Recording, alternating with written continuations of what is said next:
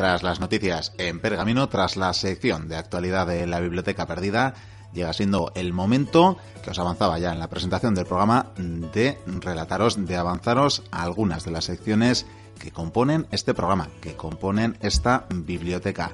Así, hoy os vamos a traer algunos fragmentos de estas secciones de los y las diferentes colaboradoras que vienen a aportar su grano de conocimiento a la biblioteca perdida y vamos a empezar hoy con Noemi Maza, autora de un blog llamado Una antropóloga en la luna. Tiene una sección homónima en este programa, en nuestra biblioteca, y hoy la vamos a tener para abrir este pequeño repaso, este avance de las secciones que componen el programa. Como su nombre indica, Noemí nos habla en esta sección de la antropología, de su relación con la historia, nos habla de algunos pioneros y de algunos sucesos que explican mucho de lo que ha acontecido en esto que llamábamos epopeya de la humanidad. Vamos pues con su sintonía.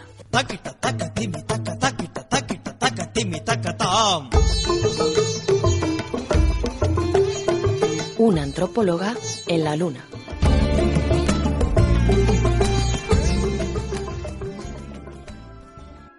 En 1950 me encontraba haciendo trabajo de campo entre los TIF de Nigeria Central.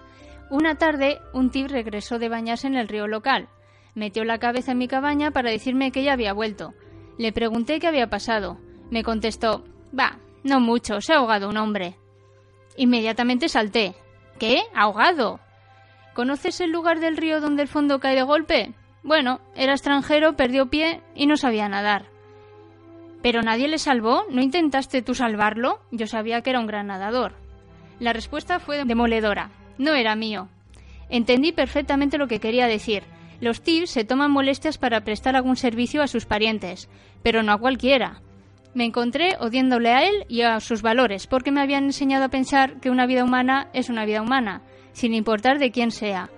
Pensé, y sigo pensando, que no le hubiese costado demasiado rescatar a aquel extraño. Una semana más tarde, cuando estaba hablando con el mismo ayudante sobre la familia Tiff, mencioné que no veía a mi madre desde hacía casi cinco años. Me miró horrorizado. ¿Quieres decir que no vas a tu casa a ayudar a tu madre?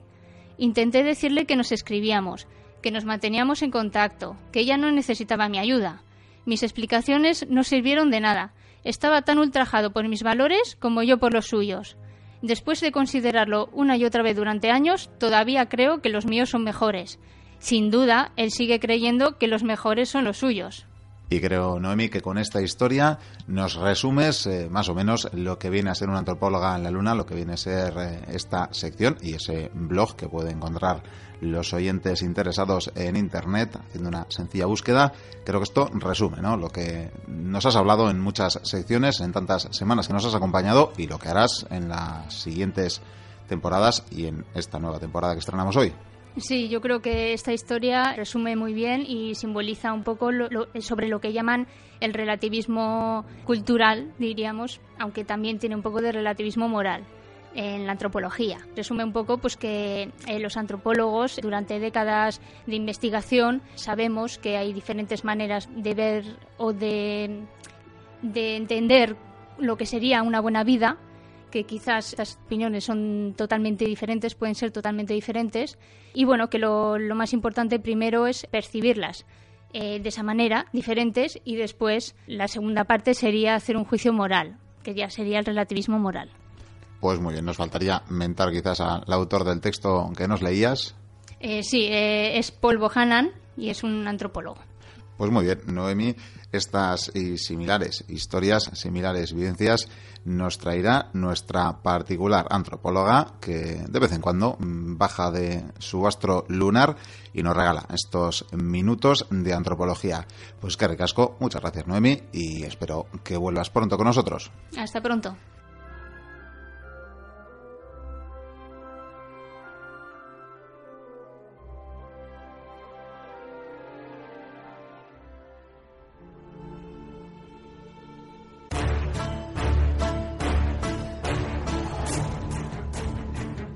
Despedimos a Noemi Maza y vamos a dar la bienvenida en el estudio, no en nuestro renovado estudio, además de la Biblioteca Perdida. En nuestras grutas hemos abierto un renovadísimo y puntero estudio para haceros llegar el programa vamos a recibir ahora al segundo invitado de hoy, más que invitado, hacedor de esta aventura. El señor Vicente Guicuría, eso sí, ataviado de su capa oscurísima, capa azabache en tonos. Bienvenido. Muy buenas, Miquel. Estoy muy contento de venir aquí. La verdad es que me parece muy buena idea eso de comenzar la nueva temporada explicando a los oyentes, porque supongo que habrá ahora nuevos oyentes ya que estamos en otras emisoras, eh, de qué va la biblioteca perdida. Pues sí, de qué va la biblioteca perdida. Hemos empezado con antropología, pero tenemos muchas más cosas. Sí. Como por ejemplo, los misterios de la historia. Los misterios. Qué miedo dan los misterios, ¿eh? Sí, dan miedo. Me imagino que por eso, por eso se me disfraza usted de vampiro. Sí, no, es que me gusta. Yo disfruto con el asunto. ¿Sabe usted? Sí, sí, sí, sí, me hago cargo, me hago cargo y por eso entrar por la ventana, además. Eh, sí, sí, ya veremos las historias que tengo yo y las golondrinas cuando cierras la ventana. Qué maravillosas golondrinas. De verdad. Sí, sí, sí, sí. Eso sí, me las dejan perdidas. Los cristales, digo. Sí. Misterios de la historia, Miquel. Misterios de la historia. Misterios de historias, porque parece una, una curiosidad esto, pero la verdad es que a lo largo de, de toda nuestra historia, pese a lo que descubrimos o lo que indagamos en los libros, ya sea del colegio o de los que podamos comprar en una biblioteca, seguir comprando chicos y chicas. O eh, leyendo, o leyendo o cuando leyendo, menos. ¿eh? sí. Comprarlos tampoco es tan eh, Sí, esencial. bueno, Es- hay- hay están las bibliotecas Si- también. Si no, es un pecado, desde mi punto de vista. Pero la historia está repleta de misterios, Miquel. ¿Y qué tipo de misterios crees que puede haber?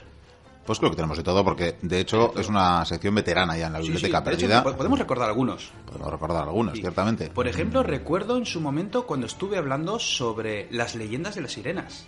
Las sirenas. Fue una historia muy bonita porque además, si no recuerdo mal, cuando estuve indagando sobre el asunto descubrí que sirenas ha habido por doquier. Y que al principio eran unos seres alados. Una especie de arpías oscuras malvadas. Luego se convirtieron ya en una especie de, de señora pez, ya, con su raspa de espinilla, que canturreaban y conseguían encandilar a los marineros. Pero luego descubrimos leyendas, en Escocia, por ejemplo, en Irlanda, en Inglaterra, incluso sirenas en el río Tajo. Hemos tenido en todas partes, ¿verdad? Sí, Cada sí. cultura tiene sus propias sirenas, también por estos lares. Desde nuestra Euskal Herria tenemos a las lamias. Sí, Pero vamos más allá. Por ejemplo, uno de los grandes misterios de todos los tiempos que sigue sin desvelarse, las pirámides de Egipto. Un grandísimo misterio. La gran pirámide de Egipto, cómo se construyó. Hay miles de teorías, se ha dicho de todo. Cada año se dice una cosa, o dos, o tres, o quince. Pero algo que llama la atención, esto ya mira, lo voy a puntualizar, porque de esto no hablé en su momento, pero en uno de los templos dedicado a la faraona faraón Hatshepsut, una mujer que llegó al máximo poder en Egipto y bueno, se hizo llamar faraón, llevaba una barba postiza y todo, en fin, son cosas de, del momento. Y del protocolo, sí. Sí, y el protocolo sobre todo. Resulta que esta mujer en uno de sus grabados en las paredes explicaba cómo ella tenía una fórmula mágica, podríamos decirlo, alquimia quizás, con la que podía derretir la piedra. Y ese, según explicaba, era el secreto de cómo se construyó la pirámide. Al parecer, tenía una fórmula de conseguir que las rocas de caliza, por ejemplo, se derritieran, se convirtió en una especie de plastilina, lo llevaban a la pirámide, luego le daban la forma y ya está. Dices, puede ser una estupidez, ya, pero es que dentro de las rocas hemos encontrado trocitos de uña, pelo. ¿Eso cómo lo explicas? Dentro de una piedra maciza. Aparte que sea un poco desagradable, pero Eh, muy bueno, desagradable, es muy, desagradable. Pero la verdad es que es un tema muy, muy interesante, eh, sobre todo porque se han hecho investigaciones científicas sobre el asunto para ver si es posible realmente y han conseguido un 50%. Es decir, han conseguido derretir la piedra. Ahora, conseguir que luego vuelva a su estado sólido, duro, embrutecido, va a ser que no. Pero mira, es un misterio muy interesante. También esto me recuerda a los opars. Los opars, esos, Esos- artefactos fuera de su tiempo, ¿verdad? Exactamente, como... Bueno, la verdad es que hay muchos que están catalogados como PARs, yo creo que no lo son, aunque bueno, la máquina antiquitera, por ejemplo, yo creo que, aunque lo consideran OPAR, un objeto que al parecer podía medir, bueno, un montón de mediciones astronómicas, eh, encontrado, si no me equivoco mal, por el 80 antes de Cristo, creo que fueron de unas naves que llegaron de las guerras contra Mitrídates en el punto, pero es un objeto muy extraño, pero ciertamente yo creo que sí se podría hacer. Pero, por ejemplo, se encontró en una tumba de un general chino un cinturón de aluminio. Eh, al parecer en el mundo maya se trabajaba con el platino, que es muy raro. Se encontró un martillo también de una porrada de años que dices cómo puede estar esto en un sedimento de miles y miles o millones de años. Las calaveras de cristal, en fin, que es que son muchos misterios, Miquel. Y si no me paras, voy a seguir, voy a seguir y voy a comerme todo el programa. No, no, la verdad que tenemos que ir parando porque, como decimos, hoy vamos a dar unas pequeñas pinceladas Sí. de cada una de las secciones o de algunas de las secciones que componen la biblioteca y los misterios son una más. Esta ha sido la segunda y en breve ya vamos a dar la bienvenida a otro invitado, o más bien también uno más de la familia, señor Javier Senderos.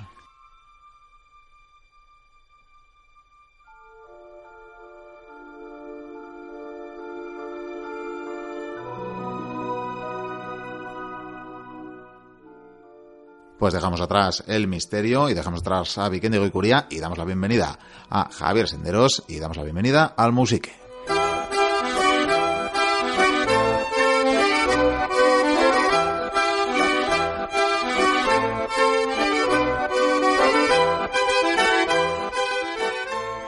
Bienvenidos a Musique, a la sección de la Biblioteca Perdida de la historia de la música o de la música en la historia, donde podréis escuchar recreaciones de músicas ya perdidas, otras eh, audiciones de músicas conservadas y que merecen escucharse a pesar de los siglos que sobre ellas pesan, eh, recreaciones o ejecuciones que tomaremos prestadas porque ni Miquel eh, ni yo somos duchos músicos ni, ni tenores. Quizás la pandereta y el falsete se nos dé un poco mejor. Cierto, cierto, aunque recuerda que el último pueblo donde tocamos que nos sacaron a pedradas. Pero sí, hemos oído aquí recreaciones de música de la antigua Grecia, que te diré no era muy agradable, por cierto. Pues no, no. La verdad es que la música griega quizás está muy, muy pasada de moda para nosotros al menos. Demasiadas canciones de verano de por medio. Es como si a tu sobrino pues le pones una cinta de parchís, ¿no? Esas cintas son las que fuimos torturados nosotros. mm, eh, Bueno, no, no lo va a pillar. ¿eh? Igual no lo considera ni música, muy acertadamente, en fin. Pero está bien conocer, saber de otras funciones y posibilidades sonoras, en este caso, de quien nos han precedido. Y que lo digas, y que lo digas. De hecho, hay quien defiende que, que nuestra supervivencia como especie está ligada a nuestra capacidad musical. Que estamos vivos gracias a la música, Así es, lo veremos en la misión dedicada a la música prehistórica, pero imagínate que los primeros cantos y ensayos que harían los pueblos primitivos eh, serían para imitar los sonidos de los animales, precisamente para luego ir a cazarlos. Una más que aceptable hipótesis, desde luego. De ahí a encontrarle a esta práctica pues una utilidad lúdica o ritual en torno a las hogueras, pues hay un pequeño pasito, ¿no? Pero bueno, eh, ya hablaremos de esto cuando hablemos de la música de las cavernas. Lo cierto es que aquí ya hemos oído música de diversas épocas, como la que aparecía anotada en el famoso Códice Calixtino de Santiago de Compostela. Códice que, por cierto, devolvimos a sus legítimos dueños. Eh, Sí, sí, sí, fue, fue, fue un lapsus, ¿no? Yo vi el libraco ese allí lleno de polvo y dije, yo, yo le doy un hogar en nuestra biblioteca, tenemos estanterías de sobra y me da un poco pena, ¿no? Ver cómo estaba. Pero, pero bueno, em, ojo, la verdad que la que se lió, ¿eh? Y también me has prometido grandes nombres para esta temporada. grandes nombres y, y grandes obras, eh, porque os adelanto ya que hay en el horno, o debería decir más acertadamente, en el atril, una partitura de un gran protagonista, la novena sinfonía de Ludwig eh, van Beethoven, eh, más pronunciado en su idioma, con innumerables versiones sobre esta obra y una muy peculiar historia que es algo que sucede y veremos eh, en esta sección muy a menudo. Estos trabajos que al final pues tenían toda la inversión de una vida tienen mucha intrahistoria mucha historia que contar en cuanto a su ejecución y por ejemplo, os diré como curiosidad que oiremos a miles de japoneses entonar los coros, los coros del himno de la alegría, algo digno de oírse. Seguro que sí. Y además de las obras, han sido habituales en esta sección los instrumentos. ¿Los seguiremos teniendo, oyendo en este estudio? Claro, claro, por supuesto. De hecho, tengo aquí un, un violín que me acaba de llegar por mensajero. Mira, mira qué maravilla. Oh, sí, qué preciosidad, qué solera. Pero, oye, tiene, tiene una marca ahí, ¿no? Es un texto que pone esta, extra, Stradivarius. Esto... Em, em, em, No, sí, de Stradivarius también hablaremos, pero hablando de instrumentos también eh, tendremos un music especial sobre la gaita, por ejemplo. Sí, sí, tú cambia de tema, que ya me explicarás cómo has conseguido ese violín. Que no ganamos para abogados. Eh, era un, un recuerdo, yo de verdad que no, no- no- Bueno, había dicho gaita, ¿verdad? Eh, la gaita será uno de los instrumentos protagonista de al menos uno de los musiques, eh, si no más que gaita, pues eh, a todos, ¿no? A todos nos viene una imagen, eh, un, un hombre vestido con falda impertérrito tocando sobre una roca en medio de una tormenta, mientras la tormenta, por ejemplo, levanta ese kilt. eh, bueno, no sé, yo al menos tengo, tengo esa imagen, todo, todo con dignidad y sin dejar de tocar, por supuesto Muy gráfico, sí, el ejemplo. Y muy británico. Sin embargo, sin embargo, este instrumento tiene un origen mucho más al oriente, hacia la India, y, de su periplo por los distintos pueblos y del modo en que acabó llegando a estas islas británicas, pues hablaremos en este musique o en estos musiques dedicados a la gaita para ver la múltiple variedad de, de este tipo de instrumentos que han surgido. Eh, instrumentos que, por ejemplo, eh, muy gráficamente en algunos pueblos, yo creo que del Levante o Cataluña, han llegado a llamar eh, sac de gemix, o sea, saco de gemidos. Y que según quien lo toque, es una gran verdad. y, tanto, y tanto. Eh, en fin, que este y otros artefactos sonoros eh, pues visitaremos en el programa, tendremos como este gran violín que tenemos por aquí y de cuyo autor también, también hablaremos. Como hemos hablado, por ejemplo, de ya, la, ya nuestra nuestra ya internacional Chalaparta, a la que dedicamos un musique que tenéis en nuestra web y si no pondremos a disposición enseguida porque al final eh, nos demuestran que muchas veces no es el aparato ni la complejidad del mismo lo importante, sino la creatividad de usarlo. ¿no? Instrumentos eh, muchas veces derivan de elementos muy simples, herramientas de trabajo que, que, por un juego, por vete a saber qué, una casualidad, acaban o empiezan a utilizarse pues, para hacer unos ritmos, unos ritmos que acaban convirtiéndose en todo un arte, una técnica música, al fin y al cabo. Eh, algo que es bueno, pues a posteriori puede ser artístico, como decimos, pero incluso identitario. Pues sí, porque la música es identidad y, sin embargo, universal. Lo es, y así lo veremos, o más bien escucharemos y comprobaremos recorriendo el orbe y los siglos eh, con las músicas ancestrales en estos venideros musiques. Invitados quedáis. ¿Y no vamos a oír nada hoy? Bueno, pues eh, como es el primer programa, ¿qué os parece si oímos una de las primeras piezas eh, de un género? Te doy a elegir, rock o ópera. Pues mira, igual algo animadito, rock, que se note que venimos con las pilas cargadas. Que conste que, la ópera también puede ser animadita y enérgica, también lo veremos en algún musique venidero. Pero vale, en lugar de saltar a finales del siglo XVI, eh, vamos a viajar tan solo 59 años en el tiempo, que no sé si este periodo es eh, historia o es hacer historia, pero desde luego aquel año 1956 sí que se produjo un hito. Y es que Billy Holly, eh, líder de los Comets, grabó la canción que para muchos marcó el nacimiento del rock. Rock Around the Clock. Vamos allá pues con el rock and roll. Two, three o'clock, four o'clock, rock. Five, six, seven o'clock, eight o'clock, rock. Nine, ten, eleven o'clock, twelve o'clock, rock. We're gonna rock around. Three o'clock, nine, first, right, right, down. Nine behind. We'll have some fun when the clock strikes. We're gonna rock around.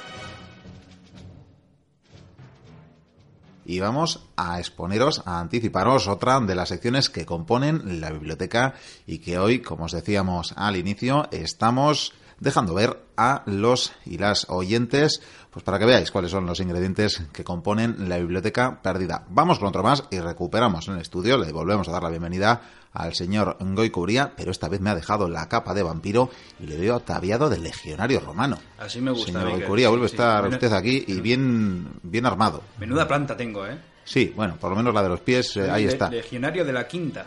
De la quinta. A la UDAE. La UDAE. Sí, tenemos un centurión que, da caña, ¿eh? ¿Eh? sí, bueno, saludos al señor Lorenzo desde estas ondas. Sí.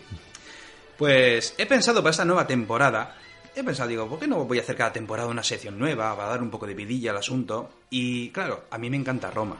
Evidentemente, porque la historia de, Roma para mí es apasionante. sí, sí, sí, nuestros oyentes más fieles darán fe de que, de que te gusta Roma. Me, me, gusta Roma, y si no, que escuchen algunas historias que hice. lo que he pensado es, eh, la historia de Roma es apasionante, pero Roma libró muchas guerras. Pero algo tan interesante como la propia Roma, sus propios cónsules, legados y todo lo que se tercie, son los enemigos de Roma. Que este es el nombre de la sección que estrenamos esta temporada. Correcto, sí, porque Roma realmente cuando inició una invasión, bueno, supuestamente en, de- en defensa propia, siempre del Estado, no vaya a ser, ¿no? Eh, resulta que siempre se ha enfrentado a naciones muy, muy diferentes. Ca- Cada frente era completamente diferente, se enfrentaban a unos enemigos que, que eran diferentes, el terreno, todo. Y siempre salía un héroe.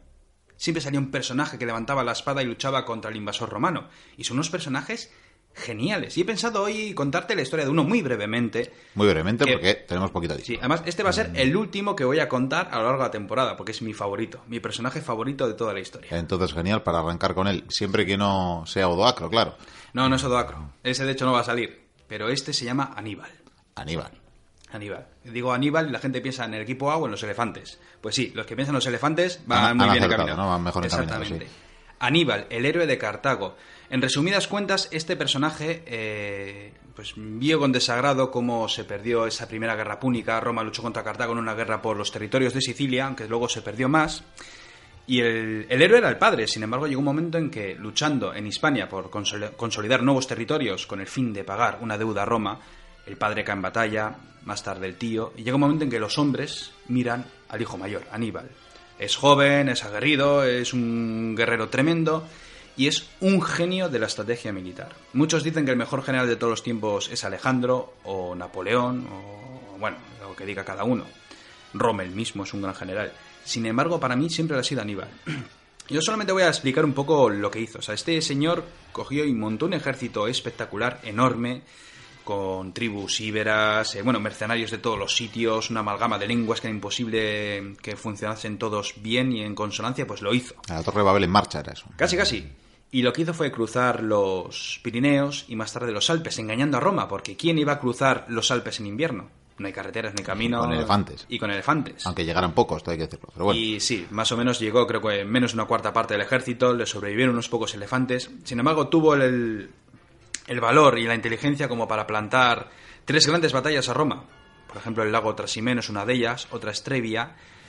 Y Roma mm, acabó contra las cuerdas. Y llegó un momento en que incluso Roma llegó a, juntar ocho legiones. Dicen que entre 60 y 80 mil soldados que fueron a combatir a Aníbal. Aníbal hizo una estrategia brillante, casi casi imposible de hacer, de media luna, y consiguió destrozar ese ejército.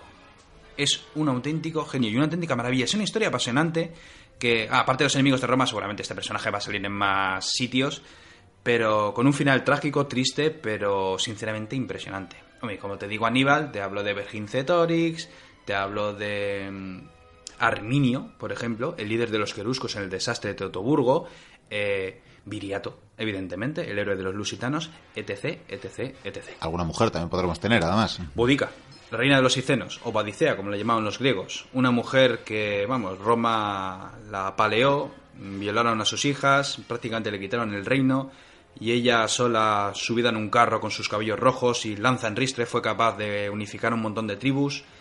Y porque perdió la batalla, porque todos estos personajes pierden contra Roma, pero vamos, que poco más y se carga las legiones que hay en Britania. Es lo que tenía Roma, ¿verdad? Perdía Mm. bastantes batallas, pero jamás, hasta que perdió la última, perdía guerras. De hecho, una de las enemigas sería también Cleopatra Por supuesto.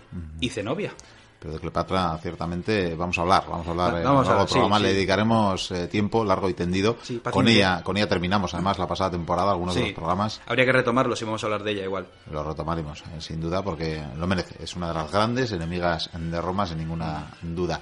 Eh, más tarde vamos a volver a, a invitar al señor Vikendi, pero lo dejaremos además el estudio para otra de las secciones pues insignia, básicamente, de la Biblioteca Perdida, los ecos del pasado.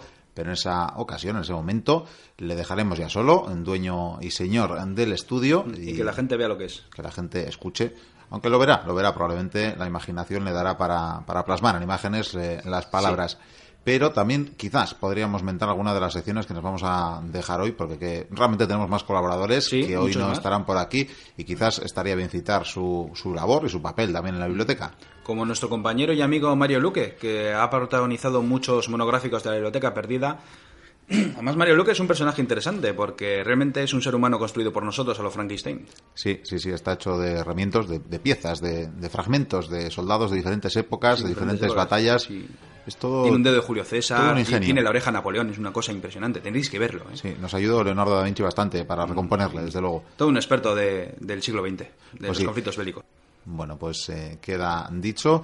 Insisto, devolvemos a la sala de invitados y a la sala de espera al señor eh, Vikendi Goicoría y vamos a volver a recibir, ya por última vez, eh, bueno, por penúltima vez eh, por hoy, ya que tendremos oportunidad para terminar el programa con otro de los clásicos de la biblioteca, pero recibimos ahora a Javier Senderos.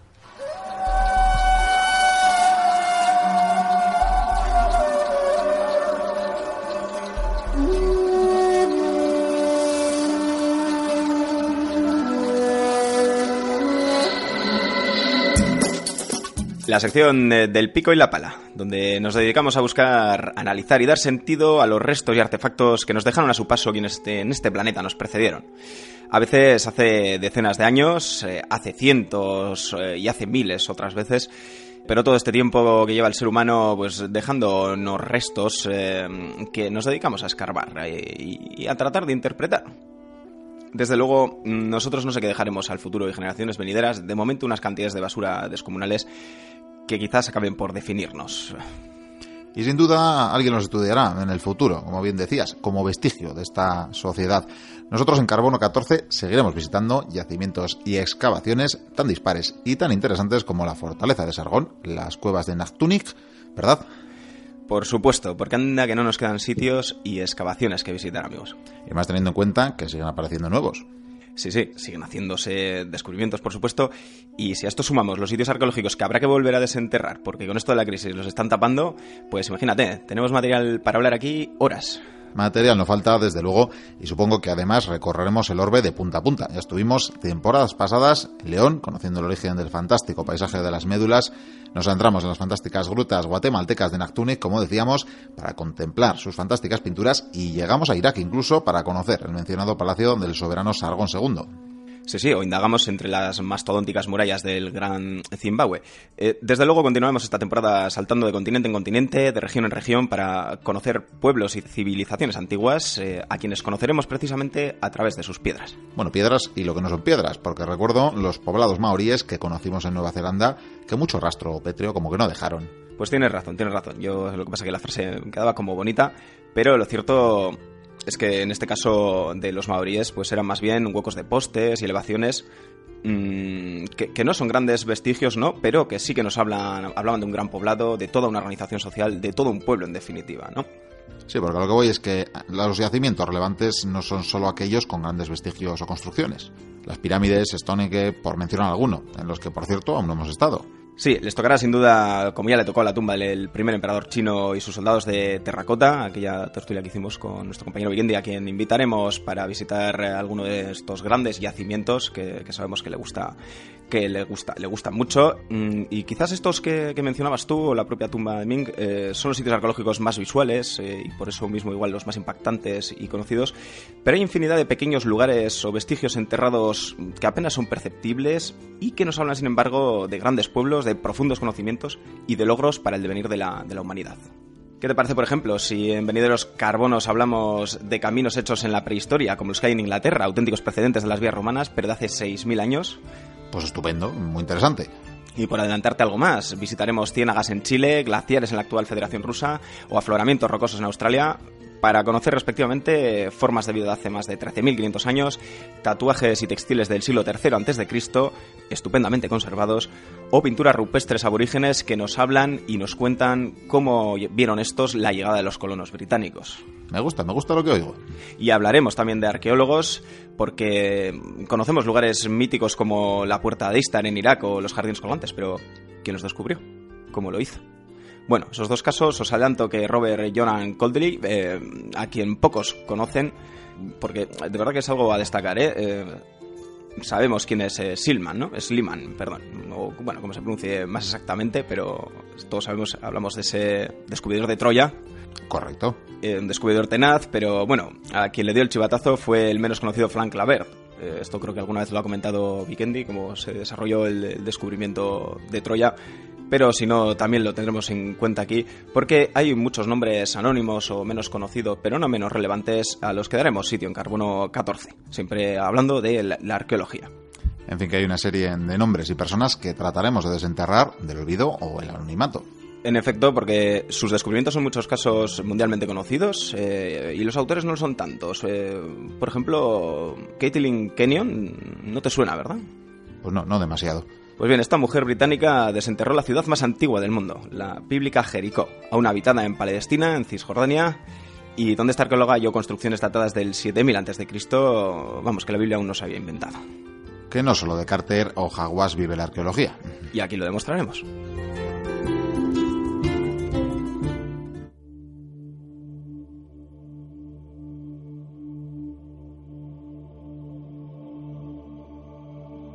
Pues antes de hacer doblete con Javier Senderos, eh, que siga aquí conmigo en el estudio, vamos a recordar algunas de las secciones que también componen la biblioteca perdida, pero que no vamos a recordar, a recordar, perdón, esta noche, entre otras cosas por falta de tiempo. Tenemos secciones como historias de cine, que parece bastante evidente de lo que hablamos en las mismas, cine histórico y derivados, con cosas muy interesantes. Tendremos en futuras semanas eh, secciones como esta. Tendremos también más allá del deber con bueno pues narraciones épicas por parte de los que fuera en su día uno de nuestros jóvenes historiadores de la biblioteca perdida de Eneco, eh, otro tanto podemos decir de hijas de Lilith, en este caso de la mano y voz de Mayalen, que nos hablará algunas de algunas de las mujeres más singulares y relevantes de la historia, desconocidas también en gran mayoría.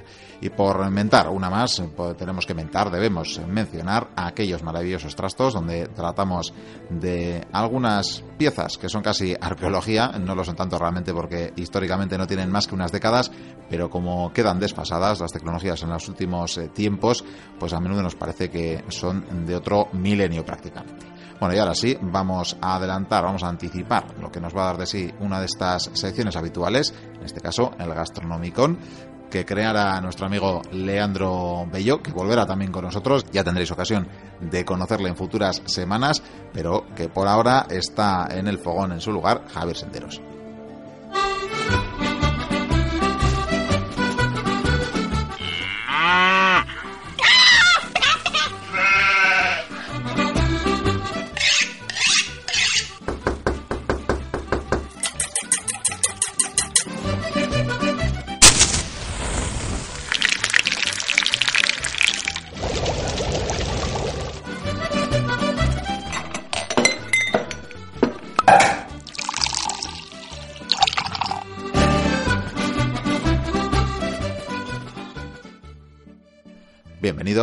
Al. La sección más gustosa de la biblioteca, con aromas embriagadores, sabores fascinantes, potajes levantamuertos y sopas refrescantes. Aquí entre pucheras, barriles, vasijas y alambiques nos adentramos en la gran pasión humana que ha sido la comida a lo largo de la historia. Sí, sí, aunque te diré que alguna bazofia también hemos probado en programas anteriores, ¿eh? Bueno, bueno, pero siempre por nuestro bien, Miquel. Pues bien sabemos y hemos demostrado en el Gastronomicon eh, que la comida y ciertos alimentos eh, en las más dispares preparaciones no solo nos nutren, sino que nos pueden curar o incluso ser portadores de poderes de algún tipo de magia también. Eh, así lo han creído muchos pueblos, hemos hablado de ello.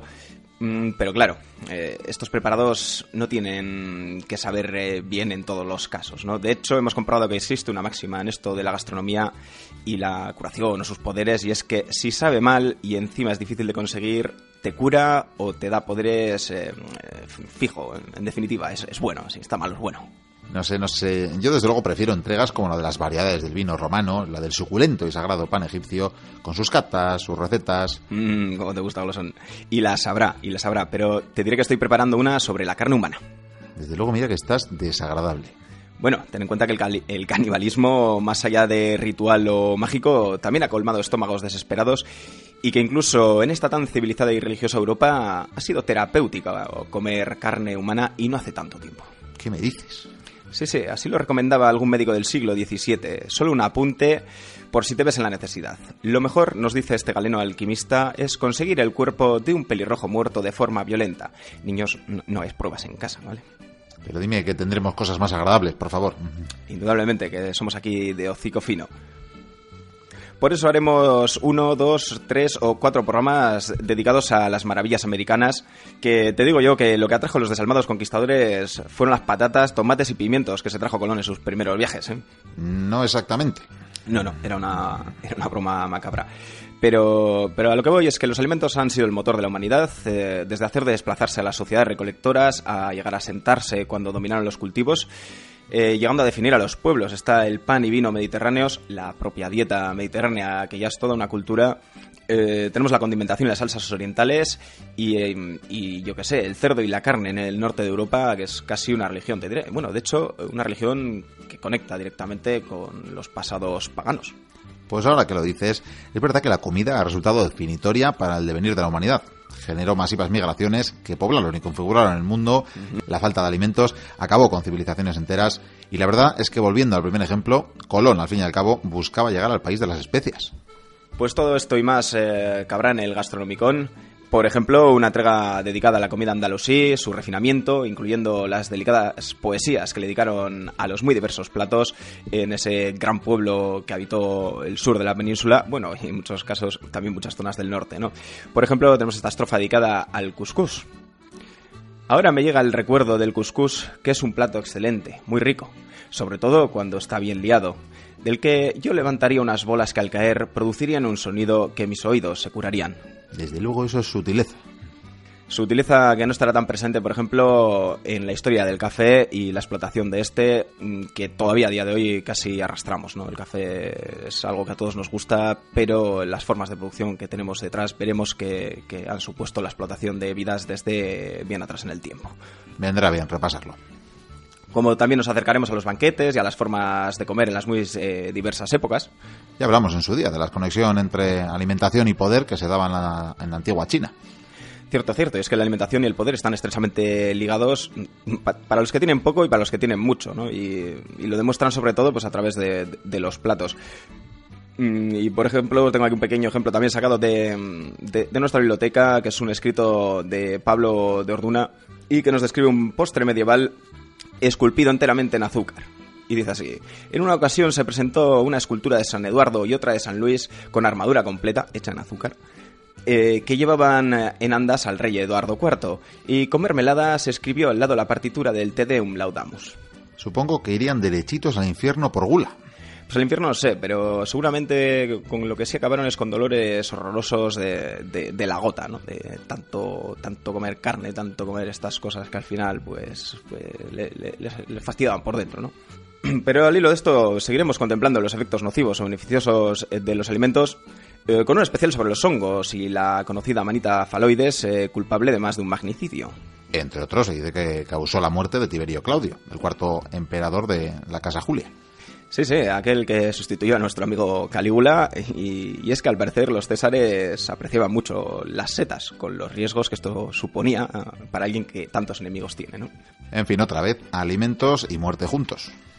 Cierto, aunque te prometo que no olvidaremos los usos y propiedades medicinales de los alimentos, de hecho, para que veáis que no soy tan macabro, un buen consejo recopilado del refranero de la salud y la comida que creó Juan Sorapán de Rieros a mediados del siglo XVII.